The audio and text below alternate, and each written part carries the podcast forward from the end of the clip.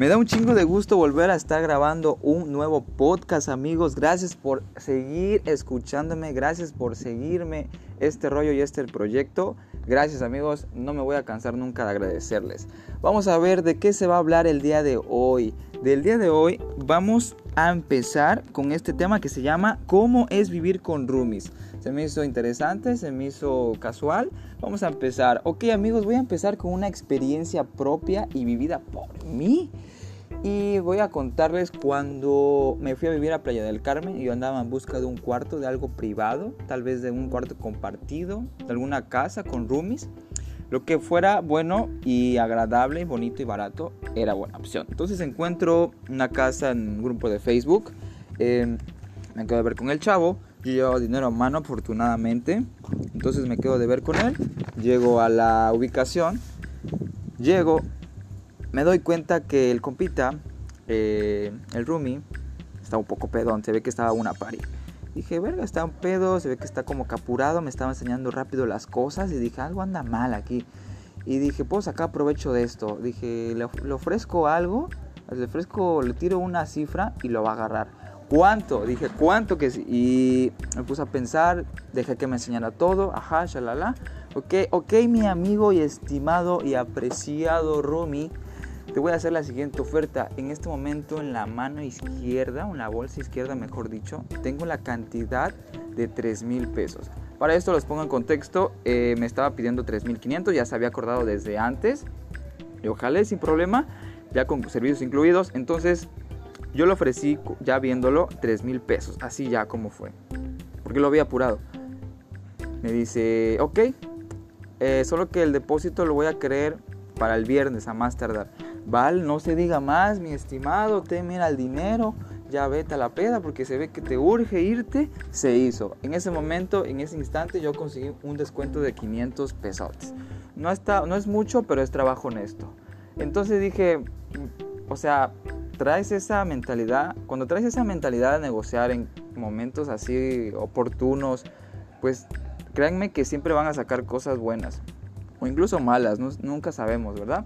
Entonces yo creo que traigo ese instinto como de negociar o de querer mmm, conseguir ya sea provecho, por así decirlo, de las situaciones, porque cuando trabajaba en Córdoba eh, de profesor en una escuela de preparación de ingreso a la universidad, y se llegaba la temporada de inscripciones, ahí yo tenía que atender a más de 100 personas, incluso hasta por día. Si, si, si era posible eso, porque en la página llegaban y llegaban mensajes, tenías que estar atendiendo, tenías que estar dando informes, que el costo, que cuánta probabilidad hay de que mi hijo quede con este curso, de que por qué, ustedes qué hacen, de dónde son, quién eres, por qué, qué estudiaste. Entonces yo tenía que, que, que esquivar todos esos ganchos, tenía que librármela como un round the box para poder convencer, persuadir de que este era el mejor curso en el cual pudiera cursar su hijo. Entonces yo me entrené de esa forma para poder negociar. Créanme que cuando yo negociaba por teléfono, me inspiré mucho de una película que se llama Lobo de Wall Street. Me acuerdo mucho de una escena donde Leonardo DiCaprio, Leonardo DiCaprio le dice a un cliente, yo siempre le digo a mis clientes, juzguenme por mis errores y no por mis victorias, porque mis errores son muy pocos. Y dije, verga, demet. Esta frase la tengo que ocupar, tengo que inspirarme de aquí. Entonces yo como que me inspiraba siempre de, esa escena, siempre así como que trataba de persuadir y que esto es lo mejor. O sea, realmente si es un buen curso, no es estafa, realmente si es un buen curso, porque yo daba clases ahí. Me acuerdo que muchos chicos cuando presentaban su examen y les daban resultados, me mandaban mensaje, incluso hasta me llamaban para decirme, profe, mire, quedé en la naval, profe, quedé en el poli, en UNAM, quedé en la la Autónoma de Nuevo León, que en la UB, que acá y ahí. Dije, no mames, o sea, yo preparé estos niños, estos chicos, me enorgullecen mis niños. Así como de qué chingón, ¿no? Entonces yo traía como que ese, ese, esa facilidad de palabra o esa facilidad de pensar en negociar. Entonces, regresando a la parte y al tema de los roomies, pues ya se hizo el negocio, me paso al día siguiente, empiezo a vivir con roomies. Em, les voy a poner en contexto de cómo estaba la casa. Lo, éramos cuatro. Uno era chef, chilango. Otro era ingeniero, un jarocho de Jalapa. Y otro era un señor em, que ya no trabajaba, se la vivía, no sé de qué vivía, la verdad. Bueno, y era otro chilango. Entonces, el chef en especial era un pedote de marca, compita bien pisteador. Me acuerdo que yo llegaba del jale, estaba pisteando. Daban las 3, 4 y seguía pisteando. Me iba al jale y seguía pisteando. regresaba del jale y seguía pisteando. Dije, verga, pues que no se cansa. Pedas de 3, 4, 5 días. Dije, no mames, récord, cabrón. Pues qué chido, pásesela bien. Yo vengo a dormir, yo vengo aquí a estar a gusto. Entonces, pues uno sabe, ustedes saben que a veces uno tiene sed de la mala y pues se le antoja y dije, hay, hay party allá abajo, pues vamos a ver qué hay. Y pues ya, no, pues qué onda, qué, qué hay. No, pues chingate una chela, órale, va. Y empezaba a hacer amistad, podría decir que amistad con, con la bandita, con sus amigos de, de este vato del chef. Y pues ya me empezaba a relacionar un poquito más con ellos. Recuerdo una vez, una vez sí, es lo que voy a contar rápido y breve. Una vez llego del trabajo, como por eso de las 11 de la noche, 11 y media. Ya estaba cansado, llego, abro, no me importa quién estuviera, cómo, cuándo y por qué. Y dije, voy a dormir a la vez. Entonces, yo lo que hice fue acostarme, cerrar mi cuarto y fin. Pero pues, la bandita estaba así como que, como que alterada, como que con ganas de pistear. A los cinco minutos llegan, me tocan la puerta y empiezan a tocar cada vez más duro. Abre, abre, abre, Jorge, Jorge, salsa. Y como buenos chilangos, me abrieron la puerta. Así es, banda, me abrieron la puerta con una tarjeta. Era dos chicos y una chica.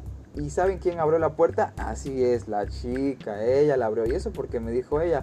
Entonces llegan los tres, se me encima, me empiezan a hacer bolitas y de, güey, baja, no seas mamón. O sea, no voy a hacer el acento chilango, pero algo así como que, cámara, mijo, baja a pistear un ratito, ¿no? Así como, dije, no, pues sí, aguántenme, aguanten, déjenme pongo mis chanclitas, déjame pongo acá mi pijamita y bajo. Y abajo, ahí, ahí va lo, lo random, lo cagado de todo esto. O sea, yo bien chingón bajé, dije, pues bueno, es por la banda, que no hay pedo. Bajo y en el chef, el chefcito le pone las patas encima a su compa y le dice, compa, baje usted las patas de mis piernas si no quiere que haya pedo. Y yo con mi chela en la mano así viendo, ¿no? El, medio, medio hinchado porque ya estaba durmiendo así de, pues, pues, ¿qué pasó? ¿No? Todo Una. Le vuelve a decir, compa, baje usted sus patas de mis piernas si no quiere que haya pedo. Y dice, verga, ya está calentando el compa. Cuando veo, pero, ah, esperen, esperen, esperen. Para eso, eh, el que se estaba prendiendo le estaba advirtiendo al otro de que se le bajara las patas. Ese güey fue campeón nacional de artes marciales. O sea, el está mamado, sabe pelear. Pues el otro compita, pues, o sea, se defiende, pero pues campeón nacional, la chingada, pues le iba a romper su madre claramente, ¿no? Entonces, en el último llamado ya no le dijo ni madres, ¿saben? Le dio un putazo en el hocico. ¡Pum! ¡Pum! Y le empieza a pegar, pa, pa, pa. Como cinco putazos en el mismo lugar, en la boca, en la mandíbula. Le reventó el hocico. Mi compita, el chefcito, se quedó sentado viéndolo claramente a los ojos. ¿Qué pedo? ¿Por qué te desconectas, carnal? Decide, te dije, joder dije, y así en mi mente dije, para esto me bajaron, para esta mamada, para esto me despertaron. Y ya la chava, no, dice, cálmense, cálmense, ya no pasa nada, cálmense. Y así yo, yo nada más viendo, así, ve, ah, no, pues chido, su cotorreo, ¿no? Empieza, empiezan a hacer llamadas, que ahora te va a llevar no sé qué, que le voy a hablar a tal, Raquel y Raquel. Y yo así de ver, no, ya valió ver. Yo nada más esperé a que se calmara y me volví a dormir. Y me valió verga quién estuvierais, quién se Ya dije, ¿saben qué? No es mi pedo. Ahí se ven. O sea, ahí aprendí, neta, ahí era peda tras peda, tras peda, tras peda. Obviamente no siempre aceptaba, pues porque no, yo trabajaba, me paraba bien temprano. Cuando descansaba, pues claramente sí, la, sí aceptaba, pero pues también de veces no. Algo que pude aprender de ahí, amigos, es que para mantener la paz en una casa, siempre debes de mantener limpio los trastes y el baño, Los trastes y el baño y cuidar tu comida del refri. Si puedes, márcala por ahí nombre, no sé, haz lo que quieras. Tómale foto al refri para que veas cómo está la comida, acomodada, si te la desacomodaron. Y así como que vas a mantener un poquito de orden y vas a mantener a todos felices. O sea, era lo que, lo que me funcionaba. Había muchos pedos siempre por los trates y la comida. Bueno, entonces eso fue con los chilangos. Una y sin más aventuras ahí, créanme, un chingo de aventuras. Les voy a contar ahora cuando viví con un señor, con un viejito que rentaba su cuarto. Y pues ese fue otro roomie que tuve, pero ese era un viejito, o sea, un viejito de Nayarit. Me acuerdo que cuando llegué y empezamos a platicar, le digo, señor, este, ¿usted qué onda? ¿Qué hace o cómo llegó aquí? Dice, mire, mi hijo, yo llevo 10 años viajando. Yo soy viajero de corazón. Si llevo 10 años y no me arrepiento de nada. Así de, ala, no, pues está viendo. Qué chingón, pásela a gusto. Y bueno, ahí espantaban hasta la madre. Era, eran espanto tras espanto. Me acuerdo que una vez, o sea, pues espantaron un chingo de veces, pero una en especial sí estuvo bien perra. Que así por muy valiente que seas, pero sí se te enchina el cuero. Me acuerdo que el señor me dijo que se iba a ir con sus hijas a Cancún y se iba a quedar la casa ahí sola. Dije, ah, no, está bien. Y se va. El Señor siempre acostumbraba, para esto les pongo contexto, el Señor siempre acostumbraba a poner audios de liberación, emoción, no sé qué mal, curación del cáncer, no sé qué pedo. O sea, escuchaba muchos audios el Señor. Entonces, eh, me acuerdo que una vez, ese día que me dejó solo, pues todo estaba apagado, el ventilador, eh, su tele, todo, todo, todo yo me duermo. A la mañana siguiente yo me levanto a las 6 de la mañana y, y escucho un vibrador, una vibración, mejor dicho. Vibrador se escuchó medio raro. Escucho una vibración, escucho que algo está encendido y en efecto, ahí va, algo estaba encendido. Estaba encendido el ventilador en el número 3 para ser exacto, enchufado y con toda la potencia del mundo. Cuando la noche anterior todo estaba apagado, incluso creo que hasta desconectado, me atrevo a decirlo. Me, asomo, veo que el ventilador está prendido. ¿quién se metió? Dije yo pensando, ¿no? Como buen mexicano, ¿de quién se metió? ¿Qué se robaron? Pero no, no amigos, ese ventilador lo prendió no sé qué pido, qué pasó, pero ese ventilador se prendió solito. Se los prometo, se los prometo. No, de ahí, créanme que ya, ya tenía un poquito de miedo. Había otro, otro chavo ahí, había otro chavo igual y me dijo lo mismo. Dice, güey, aquí espantan. Y yo no hablaba con ese vato, nunca nos veíamos por los tiempos de trabajo. Y sin yo decirle nada, él me lo dijo. Y dije, no mames, sí espantan. Dije, no, me voy me voy de aquí. Y sí, me fui, me, me, me, salí de ese lugar, ya no supe nada más de eso. Y pues ni modo, o sea, pero igual, o sea, una experiencia nueva. Y bueno, eso fue dos experiencias que tuve en Playa del Carmen con Rumis.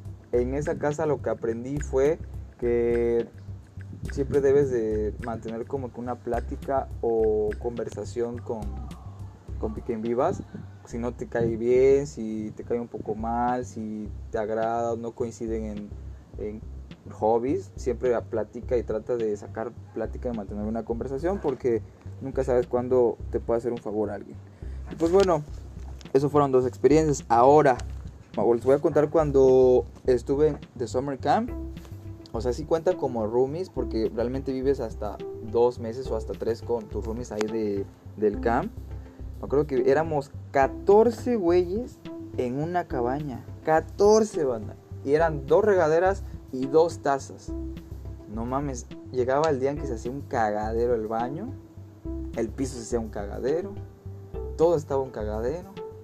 Nosotros me acuerdo que conseguimos sala, refri, microondas, conseguimos hasta parrilla, conseguimos calentador de agua, todo estaba. Estaba bien equipada y chingona nuestra cabaña, la de los mexicanos. Claro, siempre un mexicano va a resaltar donde sea, amigos, donde sea que se pare, un mexicano es respetado. Ese va a ser tema de otro podcast, ¿eh? porque me he dado cuenta que a los mexicanos nos respetan solo con vernos. Créanme, hace poquito así rápido les cuento, tuve un, medio roce ahí con unos, unos irlandeses. Y, no es mamada, pero solo con ver, darse cuenta que éramos mexicanos. Escuché neta, en serio, se escuchó claramente cuando le dijo un, un, chico a otro. Dice, hey man, stop. They look so dangerous, man. Come on. y, oh, really, really, got it, got it que lucían muy, muy peligrosos, así de, no mames, o sea, ¿qué pedo? Pues que no, no les vamos a hacer nada, ¿no? Tranquilos, pues todo se puede hablar, pero bueno, ese es tema de otro podcast, que pues igual está interesante, está chido. Bueno, regresando al tema de los roomies, éramos 14 güeyes en una cabaña, estaba bien cabrón, créanme. Y, y, o sea, ahí lo, lo más importante y lo más chingón era la convivencia que se llegaba a hacer, pues a la hora de las pláticas, a la hora de, de no sé, de, de, hacer una mini comida, de hacer no sé qué juegos, qué pedas, se armaba chido. Lo más culero era el espacio, la verdad. O sea, el espacio, sí, no mames, o sea, a veces, no sé, este, quiero hacer otras cosas y, no sé, estaba cabrón. Lo, lo que sí aprendí de ahí fue que siempre, mmm, siempre, por muy pequeño que sea tu espacio, mantén ordenada tus cosas. Pues no sabes si te, puedes revolver con el de junto, con el de aquí, con el de allá. O sea, la verdad, sinceramente, si alguien me está escuchando y sabe que vivió ahí conmigo, yo sí tenía un desmadre, la verdad, para ser honestos. Sin embargo, yo sabía lo que tenía y que no tenía. Claramente. Siempre, siempre tengo así como que ese control de que sí, que no. Em, el baño, sí me tocó dos que tres veces lavar el baño. Pues obviamente lo lavaba. Muchos se salvaron de esa cabaña, pero ni pedo, ya les tocará en un futuro pagar ese karma. En fin, entonces eso fue mi experiencia con roomies en el campamento en Estados Unidos, en Carolina del Norte, en Hendersonville para ser exactos. Ahora les voy a contar la última parte de este podcast y es que